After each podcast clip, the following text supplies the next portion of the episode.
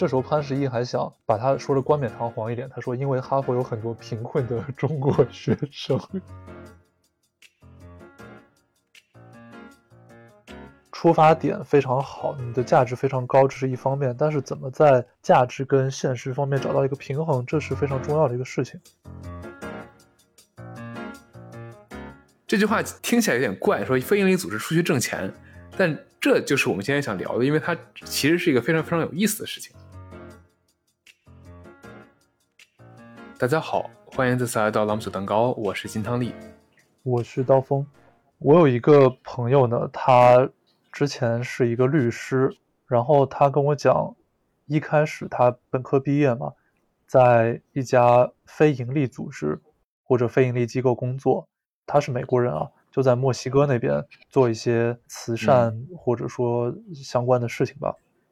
本来他热情是很高涨的，觉得我在做一些。非常有社会价值的、利于人民的事情啊，并且还在帮助这个第三国家。他说这个第三国家，我觉得多少有点 有点第一世界国家。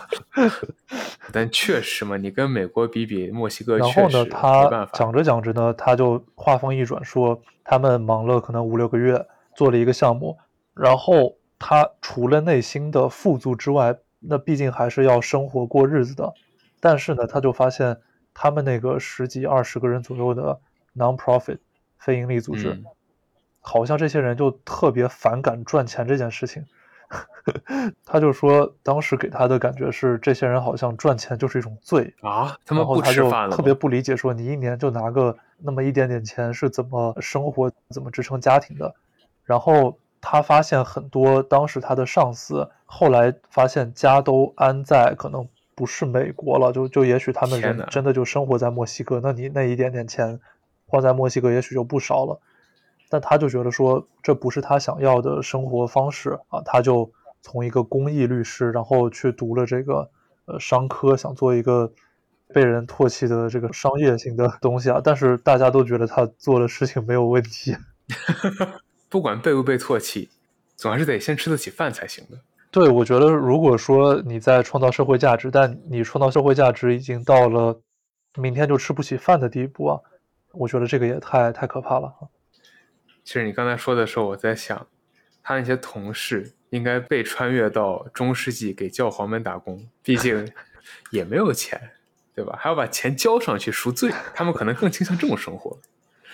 那今天不如我们就来聊一聊这些非盈利机构的盈利手段。虽然刚才刀锋那个例子是一个应该说是一群不爱钱的伟大的心怀理想的人们的生活方式，但实际上在世界的很多角落里，这些非盈利机构他们很难说他们真的就那么不盈利，甚至很多非盈利机构呢，他们手里的钱比很多企业都多得多，而他们这些钱也不会只是拿在手上的，他们还是会拿出去挣钱的。这句话听起来有点怪，说非盈利组织出去挣钱。但这就是我们今天想聊的，因为它其实是一个非常非常有意思的事情。举个例子啊，比如说是大家去医院，那可能有些朋友不知道，国内除了这种公立医院、私立医院，它还有一种私立的非盈利性医院。那这个东西就很玄学了。为什么这样讲呢？一方面，医者大家说悬壶济世，你好像治人、把人治好是他们的本职工作啊。但另一方面，医生也要生活嘛。就大家其实不管做什么职业，所谓高尚也好，不高尚也罢。你总是要让自己的经济情况持续不断的得到改善，这也是很多人或者说所有人的一个共同目标。但是对于这些非盈利性的医院来说，你的最终的这个。收益啊，就比如说你每年挣了一百块，花出去八十块，你不是还剩二十块钱吗？你这个二十块钱不能存在于你的账面上，也就是说你这个二十块钱不能积攒着，你得让这个二十块钱怎么着把它给花出去。你说你天天给员工发奖金，那可能你作为老板又又不愿意。我作为员工愿意赚，嗯，给我给我给我给我。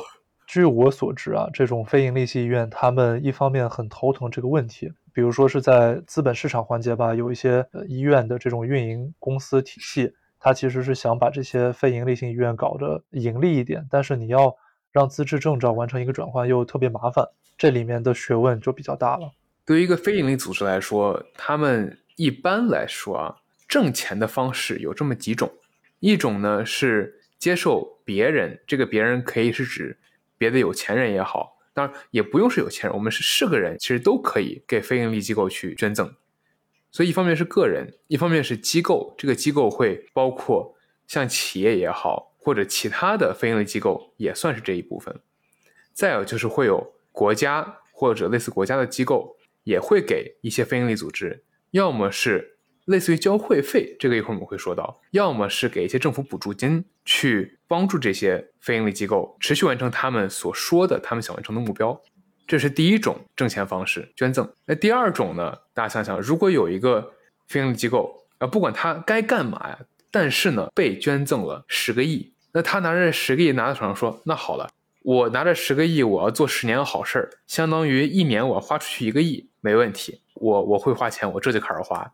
那你能一天花出去十亿吗？花钱这事儿，你给我我也会。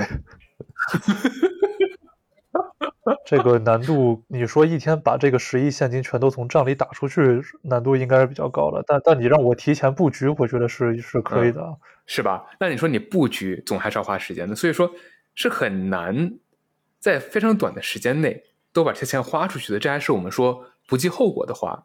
那这些机构他们还是需要完成一下他们的目标的。你要在完成目标的同时把钱花出去，这绝对不是一个一朝一夕能完成的事情。所以这些钱他们放在哪儿呢？我们今天呢，选一个大家都特别熟悉的机构啊，就是联合国，来跟大家聊非营利组织这个问题。那即使大家不是那么那么的清楚联合国它具体到底有多少功能，大家总是知道一些基本的，比如说是大家有这个联合国的维和部队，对吧？然后他们经常会说一些人权的问题，啊，会说人道主义的一些救助。个别朋友们可能知道说，联合国它有一些国际法庭。比如说，你碰到一些非常大的、非常敏感的事件，我们呢最终是要在这个国际法庭里去解决的。当然，我听说这个国际法庭的律师们啊，相比于私人律所，就是这种商业性性质的律所的律师，就确实是有点为了理想去牺牲钱的意思。但其实你知道，很多上国际法庭的也是律所的人，这样吗？对，甚至有一些是外包税给律所去做的这个事情。哦，就等于说是外包给这些平时在做别的业务的律师。对，因为实际上国际法不光是国家之间会使用，很多公司之间也需要使用国际法。尤其是当你的争执到了一个没有属地的地方，比如说海上，那这个时候没有任何单个国家的法律是可行的，那怎么办呢？那就得通过国际法去。国际法说它是个法，但其实更像一个两方或者多方。去协商的一种方式，那最后还是得开庭嘛。所以这个时候，与其说找一个可能没有做过任何国际法的人去完成这个业务，那不如找一个，比如说做过国际海洋法的律所的律师，说不定人家都是这么转型的呢，对吧？这个这个我也不知道，但好歹比做税法近一点吧，是吧？我感觉税法它应该也是一个这种国际组织，就是尤其像联合国这种特别大的非盈利性组织，一个很重要的一方面啊。那么，在刚才我们提到了这些方面之外呢，其实有非常重要的两件事，就是他们这些钱从哪里来，他们的钱到哪里去？因为我们知道，联合国它不管是做维和部队、做人道主义救助，还是开各种国际仲裁，它都是需要钱的嘛。你不能光说，哎，我今天发了一个声明，我要对哪哪哪进行人道主义援助，然后我就说了一句话，啊，就说我对你们的支持是精神上的支持，但是你实际问我要东西，我一分钱没有，是吧？哈哈哈！你说到这儿，有特别搞笑的事情。前几天我们朋友们说要不要出去一起玩儿，有个人发了一句说：“啊，我们要不要去海边？”然后另外一个朋友给那个那条消息点了赞。但是我们都很清楚，这个朋友是一般不会出现的那个朋友。然后就在群里质问他：“你这个赞的意思是给我们精神上的支援呢，还是物理上你真的会来呢？”笑笑不说话。所以你说朋友之间想要人真的来支持你都已经这么难了，这还是出去玩的情况。对啊，那那如果拿联合国来举例的话，联合国大多数钱其实都是通过捐赠的方式来的。联合国去年的年报，二零二二年的，它一年的总收入，这里指收入，这里指的收入包括捐赠以及其他收入，甚至包括投资收入和其他，比如卖一些小东西之类的。但是绝大多数，可能百分之八十以上都来自于成员国该交的会费以及自愿的捐款。而其中这个会费，它是有一个比较复杂的计算方式的。如果我要给大家简单的描述呢，大概就像是你这个国家一年能挣多少钱，其实就是你这个国家的 GDP，GDP 算算数，再乘以一个基准线，再乘以一个你们这个国家目前有没有什么不太良好的状态，比如说是否有很高的债务啊，是否人均收入特别低啊，给你做个加权处理之后。得到的这么一个数字，那其中以二零二二年来看的话，美国给的会费是最多的，高达将近七个亿美金。都会猜第二名是谁？第二名我觉得怎么也得是中国吧，第二大经济体嘛，就老大老二这样。对，确实，毕竟它是按照 GDP 算的。从 GDP 来看的话，对吧？这个很有道理啊。中国二零二二年一年给了四点八个亿美金。第三名呢是日本，第四名是德国，第五名。是让人很意想不到的国家吗？不是，其实一点都没有意想不到。但是我在看报告的时候，我愣住了。哦，因为他写的是大不列颠及北爱尔兰联合王国。我看了半天，这是哪儿？这是哪儿？最后反映了一下，这个英英格兰、苏格兰、北爱尔兰和威尔士人民发出了怒吼啊！只有只有英格兰人民笑嘻嘻，另外三个地方人说：“你你在说什么？”所以人家的正式名称是这个东西，但是我就看不懂了。一定程度上反映出，其实联合国的经费，我自己感觉不是那么的充分啊。因为你别看咱们现在说，哎，你七个亿，我五个亿，这就十几个亿美金了。那我们考虑的是全世界范围这一百多。个国家和地区，呃，应该是一百多吧，可也可能是二百个，就大概这个数字啊。这么多国家地区，各种需要联合国去操心的事项，你也就这么多钱，实在是觉得不是特别多。那另外一个，呃，我可以实锤就联合国，实锤联合国，它确实不多的例子啊。就是我有一个朋友呢，我有一个朋友系列，他跟我讲过，对我有一个朋友系列啊，他跟我讲过说。他曾经在联合国的美国某办公室实习，这好像是纽约吧。然后他说，他实习了四个还是五个月，他居然是无薪实习生，并且他说，这个在联合国呢，无薪实习是特别常见的一种方式。啊，是的，是的，是的，联合国网站上面有招实习生的，想去的人特别多，毕竟是联合国嘛。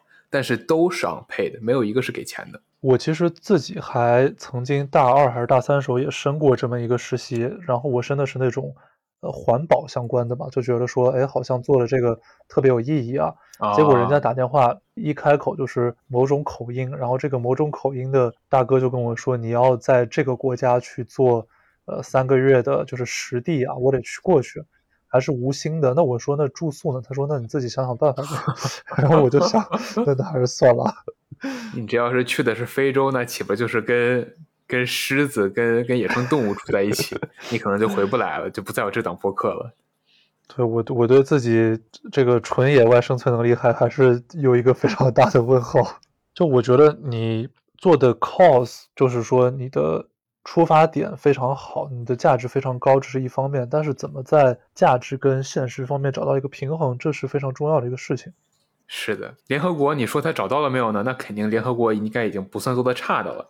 毕竟他一年那么多维和行动，一年给那么多地区国家捐赠，尤其是最近这两年事情这么多，大家可能经常会看到头条，比如说联合国派出了记者，或者说联合国什么官员去到了。某些很需要救助的，但是不太安全的地方，亲自去送物资，这些消息这几年其实频频有见。但是即便如此，他们内部的管理，尤其是在我看完他们的年报之后，我愿意称为混乱，一个字混乱。为什么？他年报里面有一条巨搞笑的事情，我看到之后我当场笑出来了。我跟你说，他们在有一条关于内部管理上的审计结果，给出了一个。负面的评价，同时带上了一个例子。这个例子是什么呢？报告指出，联合国的有一些遗产物品没有得到适当的管理。这里指的遗产物品，我觉得啊，我只是稍微搜了搜，我也没有很确定它是什么东西。大概是一些要么是从哪儿挖出来的遗迹，嗯，要么是哪些别的富商或者别的机构不想要了，或者说他们自己想管理很费钱，就捐赠给了。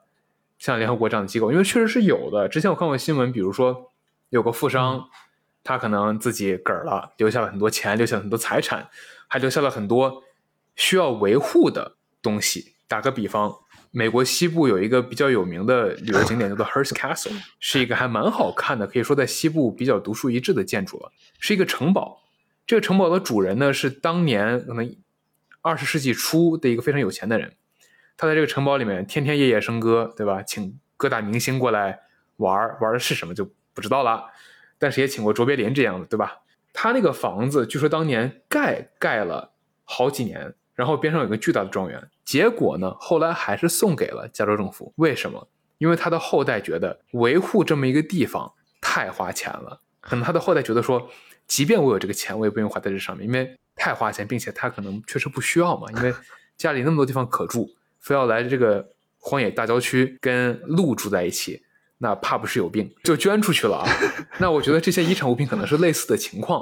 这些遗产物品怎么了呢？报告指出，他们可能处于危险的环境中。危险的环境中，对它原文就是危险的环境中。为什么呢？三件遗产物品被放在。秘书处大楼停车场三 B 层附近是日常使用的停车场，然后就被搁在那儿了。那个停车场因为常年漏雨渗水，对存储在那个里面的遗产造成了损坏，并且因为这三个遗产太大了，放不进仓库，就被堆在了停车场。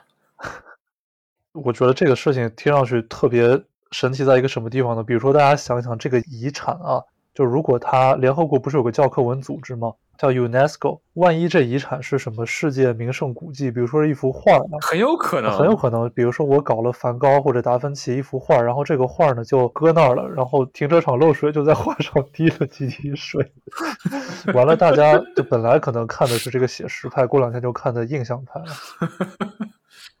杰作，杰作，杰作，杰作！这个操作是真的。那你说刚才你说完，我就世界，其实你没说完的时候，我想到一句话，叫世界叫做。世界是一个草台班子，是吧？联合国你管这个世界遗产的，可能都是草台班子，你更别说别人。真的，我最好奇的事情是什么呢？我相信它一定是特别重、特别大，它才被留在停车场。这个我觉得是可以理解的，对吧？但是你为什么一开始要运进停车场呢？你都知道你放不进去，你不能换个仓库放吗？你说放停车场的？这是我不能理解的。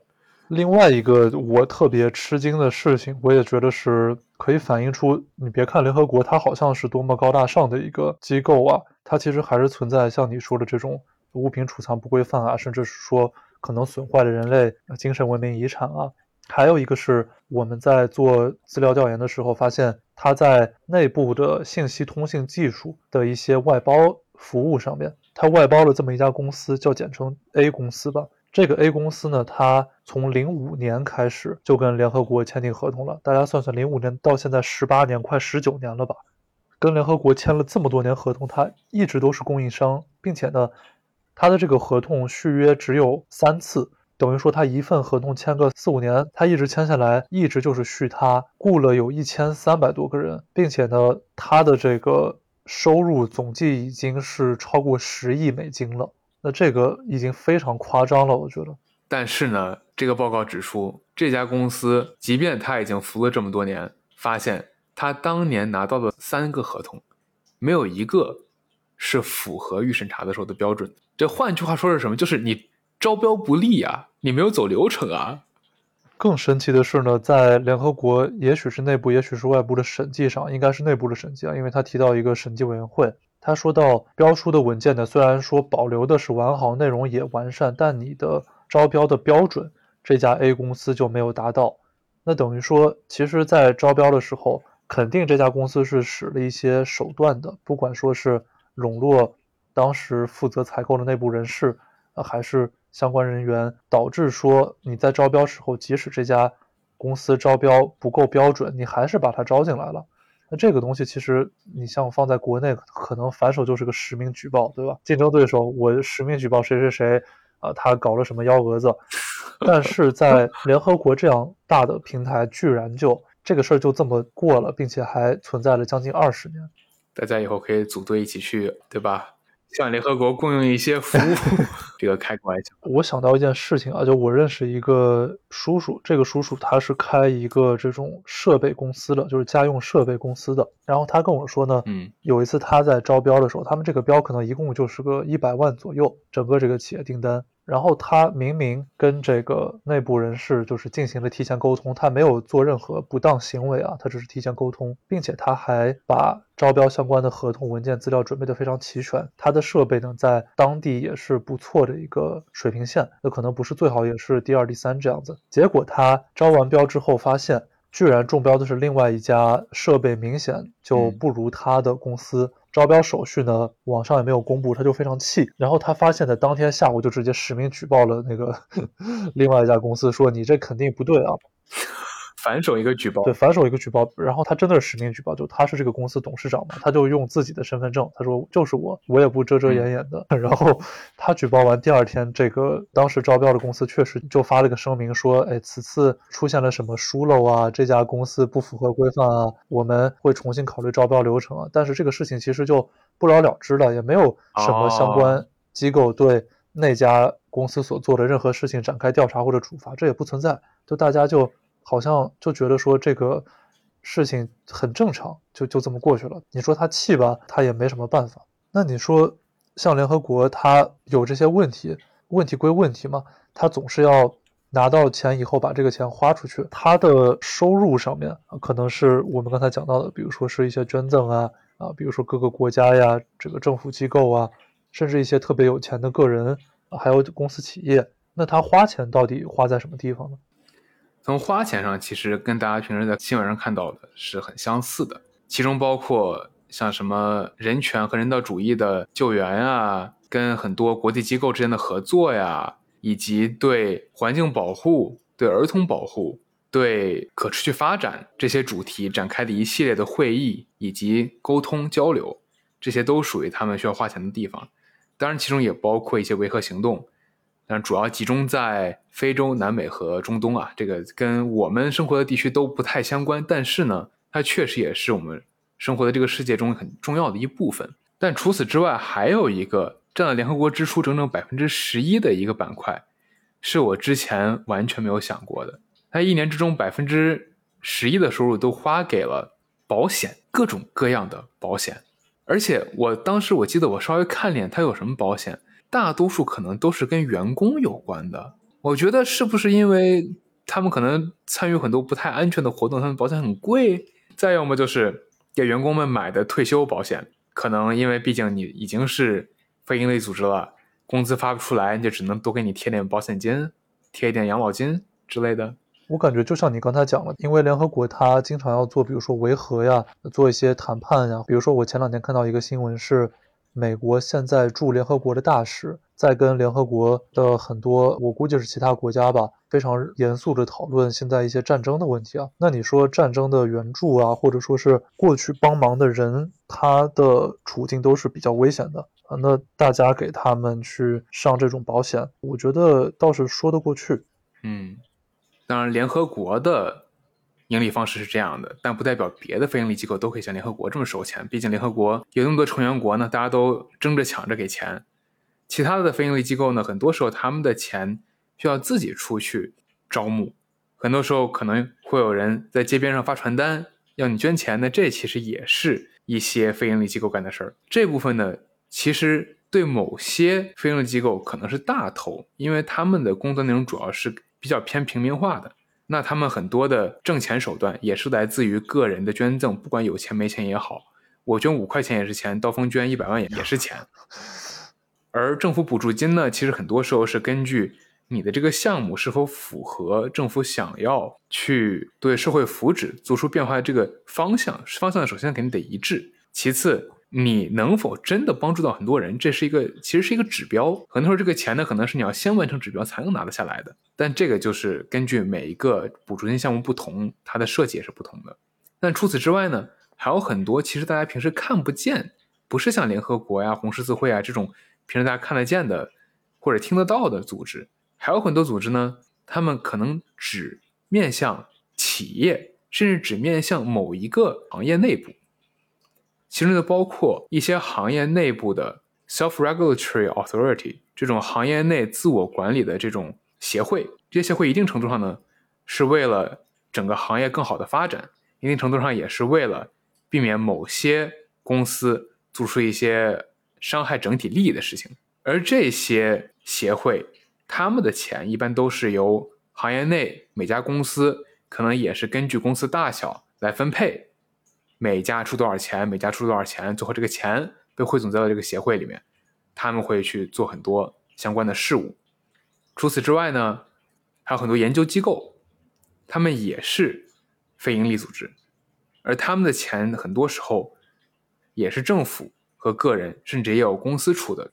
比如说像微软，对吧？他们可能二十年前觉得说，哎，我要研究 AI，但是呢，我要在自己公司研究 AI，招那么多人，那我每年财报多不好看啊，对吧？我可能招招个一百人的团队，这一百人的团队二十年之内一分钱都产不出，那我放在年报上面这么大的损耗，那对我的盈利是有影响的。那怎么办呢？他可以成立一个叫做 OpenAI 的 非盈利组织。直接把钱打过去，对吧？我这个东西我也不用把它当做我的经营利润里面的指标，它不过是我一个经营外为社会为大众做出美好贡献的一笔捐赠，就给到了这个 OpenAI，对吧？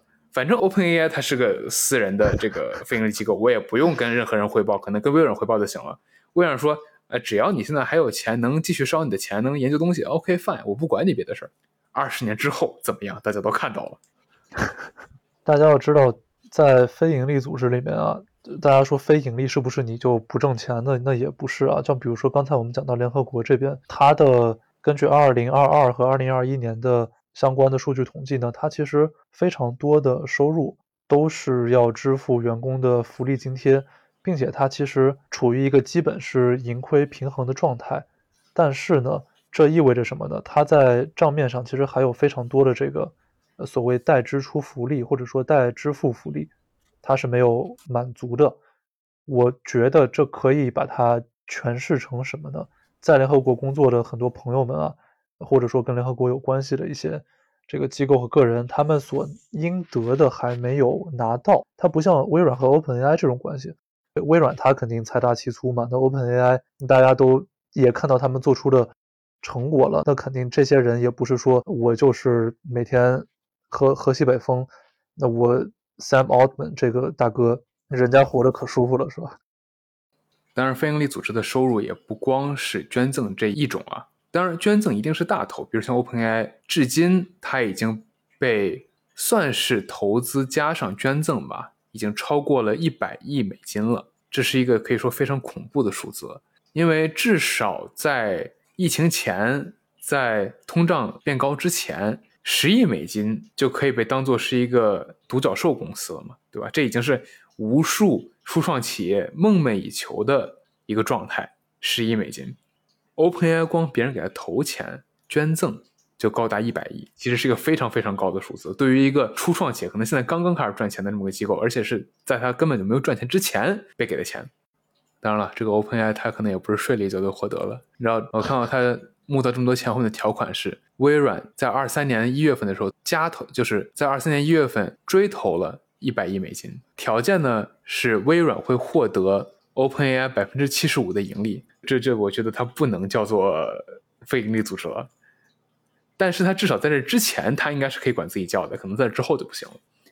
我觉得这个他们牛逼在一点是，他们开发的人真的不是很多嘛。大家也通过各种渠道多或多或少看到这个 OpenAI 的团队就那么些人啊，但是他们的不得不说，这个代码的力量确实很强大。那这么点人，呃，通过这个智慧的结晶，它这个杠杆效应是非常强的。是，所以说，当 OpenAI 拿到这么多钱之后，他怎么办呢？他是不是也得像刚才我们说的那个案例一样，我一天钱花不出去？我可能光是计划该怎么花这个钱就要想很久。那这个钱，尤其在他这个情况下，一百亿这么多钱，我不拿去投点资，是不是浪费了？所以，对于很多非营利机构，尤其是有些钱不像联合国这种，对吧？盈亏平衡快没钱的机构一样，他们很多有钱的机构是会去自己投资的。其实，包括联合国，它也是有自己的投资的。虽然我刚才对不起说他穷了，但是他投资收入 二二年还是有两百多万的，不多。但也不算是个非常非常小的数字了。而联合国是怎么投资呢？联合国的 portfolio，大家如果想学习学习联合国是怎么挣钱的话，虽然我我看完之后我觉得我不是很建议啊，它几乎没有股票。但是我可以理解它为什么是这么做的，因为对于联合国这种每年收入基本等于支出的机构，它其实是没有能力去承受太大风险的。它可能比如说下个月该花的钱，这个月还没到账呢，那他怎么敢把钱放到一边说好我要长线投资？我要等长期超额回报，不现实。他可能连下个月的钱都没有，所以他买的基本上都是一些流动性非常非常高的资产，比如说商业存单，比如说 money market 现金，再比如说美国国债、定期存款，以及很多非美国的国家债券，这些其实都是流动性非常高，并且很容易变现的资产。这种非营利组织也做投资，你乍一听有点不是很好理解啊。我们可以换一个另外的。机构类型就是很多大学的基金会，那这个大学基金会，尤其以美国的这些大学的基金会，比如说是大家都知道，国内有一个基金公司叫高瓴资本，他们的创始人就是之前在耶鲁大学的基金会工作过。那像是很多别的学校，像是哈佛呀、斯坦福呀，其实他们都有自己的基金会。那在这些基金会里工作的人们，也是有还不错的收入，加上比较稳定的工作。他们本身都是非盈利性机构。本身并不是说为了要赚多少多少钱，取得多大的超额回报，但他们的服务于大学本身以及学校的学生们本身，就有点像联合国，它投做投资也不是说为了我这个赚多少钱分一笔红啊，一笔红多少多少钱，它是服务于这个社会啊，这个世界，当然它的范围就非常广非常大了。但你真要说他们不是为了钱呢，这句话其实也不太对，因为我之前在我本科学校的。类似这种学校基金会，帮他们干过事儿，他们其实是很在乎能不能挣多少钱的，但他在乎的理由跟公司想挣钱是不太一样的。对于学校基金会来说，他们的首要目标是辅助学校各项事务的运营，以及其实基金会的钱大多数都会被用来当做奖学金发出去。那这个时候，你其实能每多挣一块钱，你每多增加百分之一的收入。其实这就意味着你可以多给出去一份奖学金，那对于学校来说这是好事儿，对吧？奖学金不仅能让学校看起来好看，对吧？我在救助这个穷困学生，其次也能让好的大学有能力去接纳一些没钱但是很聪明的天才，因为很多这种可能家庭背景不好但是很聪明的人，他们会自己放弃去读。一些很好的学校，我觉得这个不管是在哪儿，在全世界各地都是一样的。上学是有很多成本在的，但是你如果去考虑这个成本，你可能就不会去接受好的教育，你可能也就不会成为未来的某一个，对吧？天才型的人物。但对于大学来说，这是他不想看到的。一是因为讲道理，大学该做的就是把教育传达给更多的人，对吧？那其次，从比较功利的角度上，大学也希望从它里面走出去的人是对社会有影响力高的人。那如果他能够用不多的钱给一个天才学生奖学金，那未来可能如果当这个人变牛逼的时候，那学校就可以说：“你看，是我们的学生，不是隔壁哈佛他有钱，不，我们也有钱，我们给他了。”学生和学校形成一种良性的循环，所以大家就像刚才金堂里说的一样，虽然说是非盈利机构、非盈利组织，但他们实际上有自己所想赚钱的动力。像我在节目一开头说的那种，呃，我同学他之前工作的这个。非盈利机构，人们就特别反挣钱，这种思想、这种认知，它不是那么的常见。那为什么说有些或者说大多数非盈利机构给的钱确实少？其实根据一些相关的研究啊，就是我们之前看了斯坦福大学的一篇研究报告，究其原因之一，或者说主要原因之一，是在于很多非盈利机构它所在的行业本身就不是那些钱特别多的行业。那比如说是一些食品周记。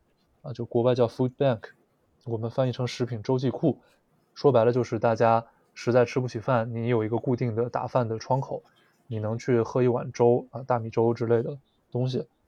你在医疗救援啊，你在这种国际的救援、人道主义支援，就这些行业本身没有太多油水可以捞，那自然而然的，你如果想全身心的投入这个行业，你会发现相应的收入。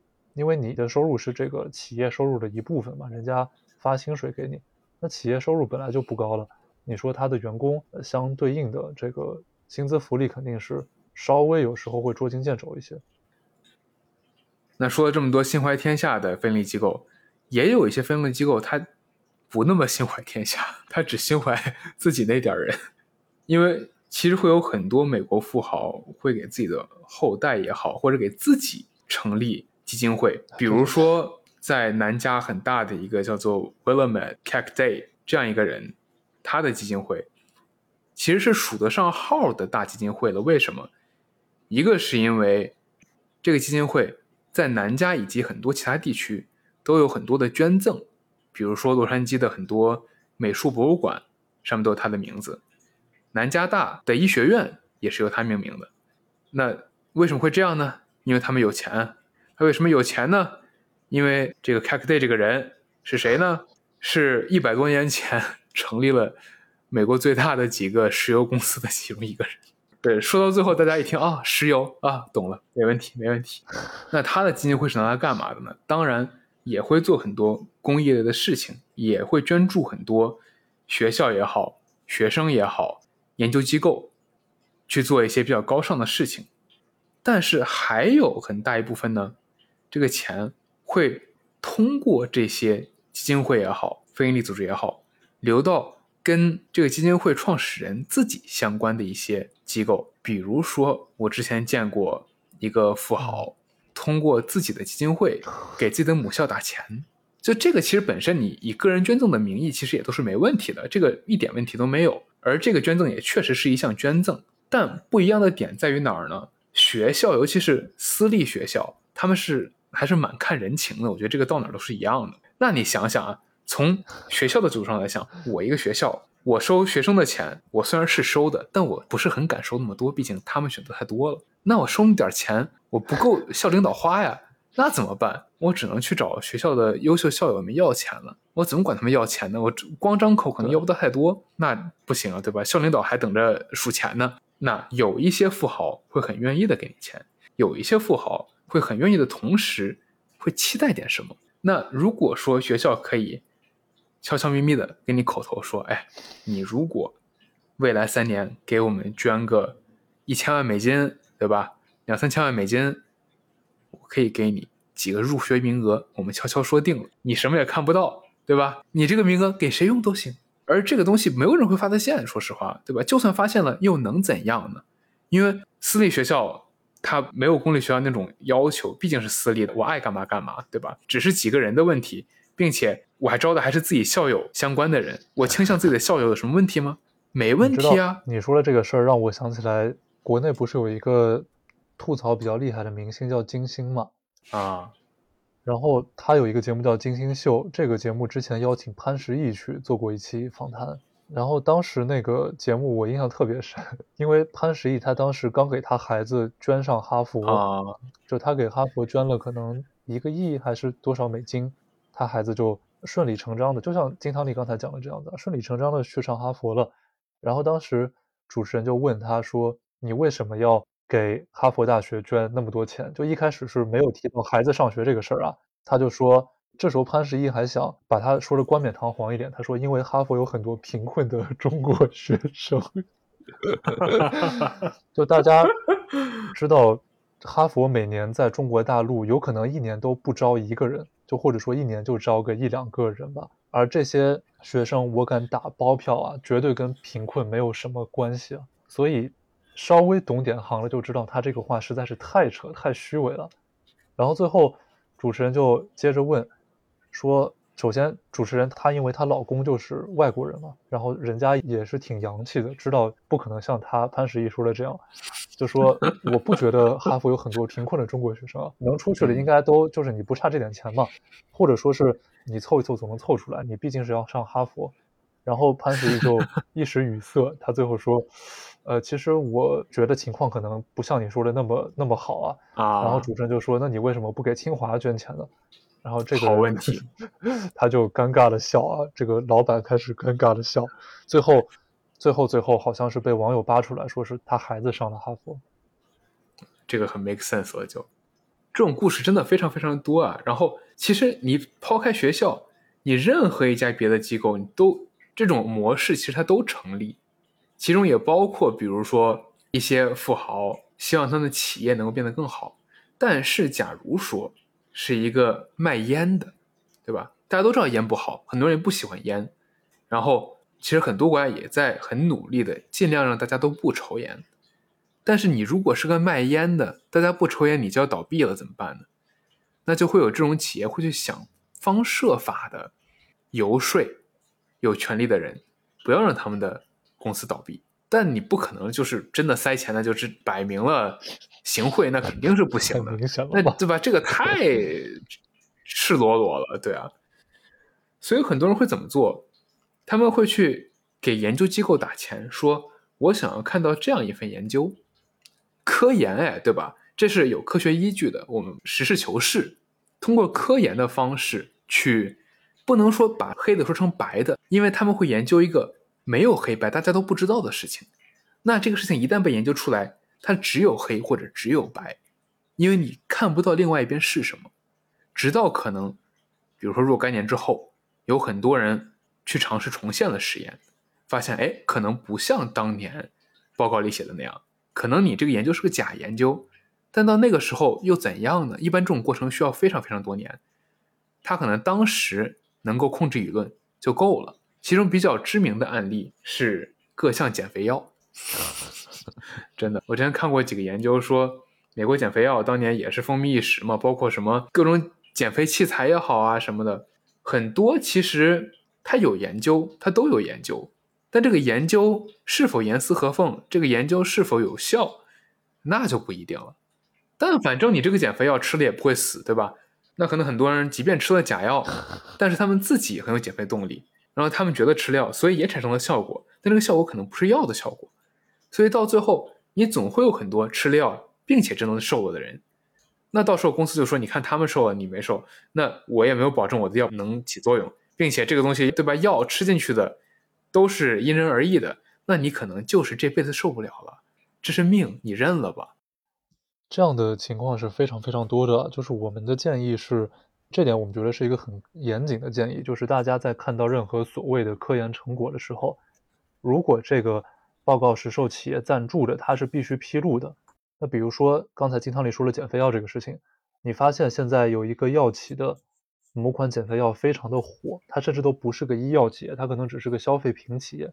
然后他说我们这个效果是由什么什么大学研究室就研究的实验室研究结果支撑的。他可能只是跟你这么一说，他都不放这个链接。然后你翻了半天，你终于翻到了这个研究成果的链接，你去读了一下，你发现这个大学的研究室最后在报告之后说了一句：“啊，感谢这家企业给我们提供赞助。”对，感谢金主爸爸给我们钱，让我们能够写出这篇报告，顺便消费一波。其实确实有一定数量的所谓的打引号的科研。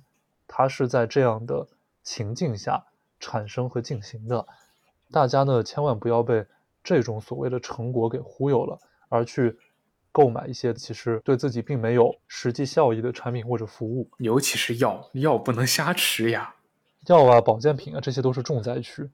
但是这其实是有一些反例的，而且很搞笑，就是我之前说的烟香烟这个例子。之前看奈飞的一个纪录片，讲到一个。在海外很出名的电子烟公司叫做 Juul，这家公司怎么创业的呢？其实他这家公司创业的核心技术不是创始人俩人做出来的，甚至也不是什么反对吸烟协会做出来的，而是一些大烟企在上个世纪做出来的研究。因为烟企也知道烟对人有害，大家都不希望害人嘛，烟企也不希望害人。毕竟一个爱吸烟的人，你把他让他吸多了得癌症死了，就少了一个买烟的人。大家都不愿意看到这个情况，但是大烟厂他们希望是怎么样的？他们希望他们的用户可以长期吸烟，甚至对他上瘾，但是不要有任何实际上的负面影响。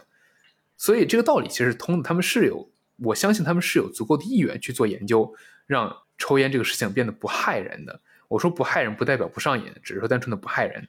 所以他们做研究，并且真的研究出来了，研究成果就是，当你这个烟燃烧过程不要超过多少多少度的时候。你就不会产生有害物质，因为上瘾只需要尼古丁就足够了，而尼古丁燃烧的温度远远低于一些有害物质燃烧的温度，所以其实只要让烟在某个固定较低的温度燃烧，那可能抽烟的人也也能开心，也能上瘾，但是又不会吸到致癌物，这是研究所表明的。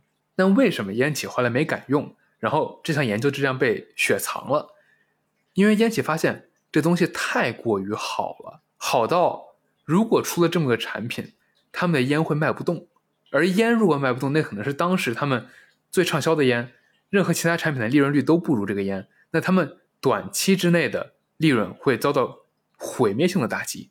所以，即便研究出来了，即便被很多的烟企都研究出来了。这项研究就这样被放在了斯坦福的某一个图书馆里，被雪藏了。直到这俩人，对吧？可能因为抽烟抽多了，觉得不行，我不能再这样抽烟，但是我戒不掉，我要去找更好的方法。俩人把这东西挖出来了。所以你说，是不是也证明了书中真有黄金屋？那可能哪天我们去 学校图书馆里挖一挖，也能挖出来一个。当然，非营利机构除了捐赠和投资之外，有一些机构还是会卖一些产品和服务的。比如像刚才说的研究机构，他们可以卖自己的研究报告；咨询机构也可以给别人做咨询服务，这些他们是可以收钱的，这都是没有问题的。也会有像医疗援助、食品援助之类的，这些都是他们是可以卖钱的，并不是说因为你是非营利机构，所以都要免费给出去。当然这也不合常理，毕竟非营利机构也是由人办，他们也要吃饭，说到底都还是商业活动。但是非营利机构的这些商业活动跟盈利机构所不同的呢？其实是在于非盈利机构，它的钱，它在经营之后所剩下的钱，也就是我们所说的利润、净利润，是不可以被创始人或者所谓的股东提出去的。而实际上，因为这个特性，非营利组织是没有股东的。这其实是非营利组织跟企业之间一个比较明显的区别。那今天的节目呢，我们也只是。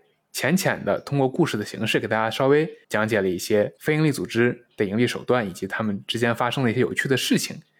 如果有朋友对这些还感兴趣的话呢，也不妨私信我们，给我们留言，我们也很开心去做更多的研究，去给大家带来一些不一样的视角。也欢迎大家继续支持收听我们的节目，在苹果播客、喜马拉雅、小宇宙 APP、荔枝播客、Spotify 等平台关注我们。我们最近呢刚刚开通了微博账号，大家可以搜索横杠，大家要注意这个横杠啊，朗姆酒蛋糕，在微博上关注我们并跟我们互动，也欢迎大家加入我们的听友群，在听友群里面跟大家探讨各种财经、商业、科技、时事和社会新闻等等热点话题。我们的听友群里讨论质量是非常高的，所以欢迎大家多多跟我们玩耍。那今天的节目就到这里了，我是刀锋。我是金汤力，我们下期再见，拜拜。